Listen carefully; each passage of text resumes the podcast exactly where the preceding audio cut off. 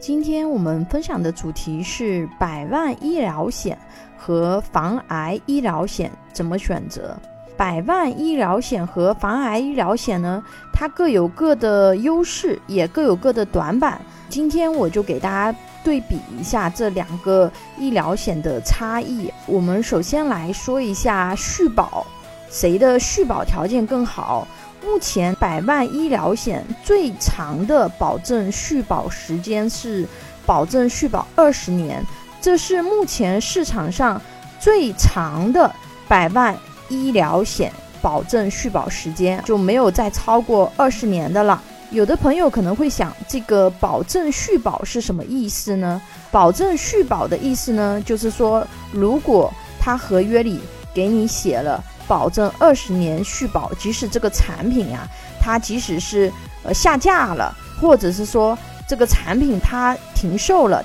但是只要是在你的保证续保期间内，不管你在这个续保期间是不是发生了理赔，它都要给你保证续保。只要在它的保障额度没有用完的情况下，在它的保证续保期间，你都可以获得保障。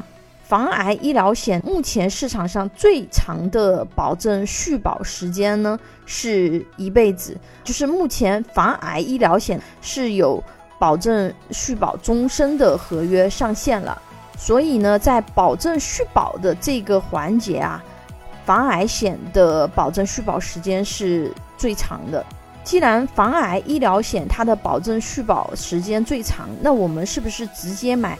防癌医疗险就可以了呢？那我们现在要对比一下他们的保障范围。防癌医疗险的保障范围呢是只保癌症，或者是现在有一些防癌医疗险有扩展到原位癌，它的保障范围呢就是围绕着癌症，就只保癌症和原位癌。具体是不是保原位癌，要看具体的防癌医疗险产品。百万医疗险它的保障范围是什么呢？百万医疗险使用的条件是，只要在公立二级或者是二级医院以上的普通住院部，只要你达到它的免赔额，就可以使用常规百万医疗险。它的免赔额是一万，也就是说，只要你在公立二级或者二级以上的医院，它的普通住院部住院了，你的治疗费用。扣去医保以后呢，自己个人自付了一万以上，那么一万以上部分呢是百分之百报销的，它没有限定疾病，也就是说它可以保癌症，除了癌症以外的其他的疾病，只要符合一公立二级或者二级以上医院的普通住院部，这是一个，第二个住院，第三个使用医保。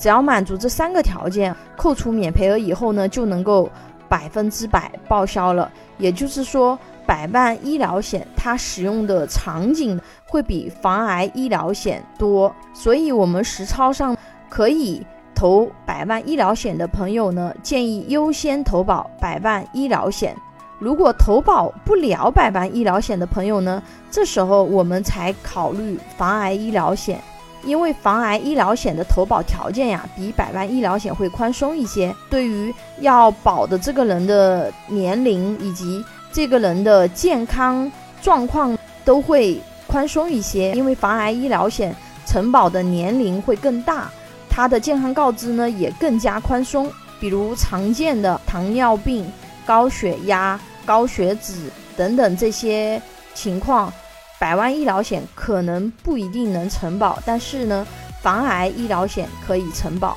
总结一下专业的建议：如果能投百万医疗险的朋友，建议优先要投百万医疗险，因为它的保障范围更广。不能投百万医疗险的朋友呢，才考虑投防癌医疗险。但是因为防癌医疗险有一个优势，就是可以保证续保一辈子，所以对于经济宽裕的朋友。你也可以考虑两个都一起投，为什么呢？因为虽然这种医疗险的产品它的报销是不能够重复报销的，但是实操里面存在一个问题，就是当你的身体出现问题的时候，比如说有一些大的疾病，我们用百万医疗险进行报销医疗费用，到了后期如果百万医疗险不能够续保了，那么我们这时候想转投防癌医疗险。如果说你的健康告知过不了了，那么也就是说你的防癌医疗险你也可能都投不了了。常规情况下，我们投百万医疗险就可以了。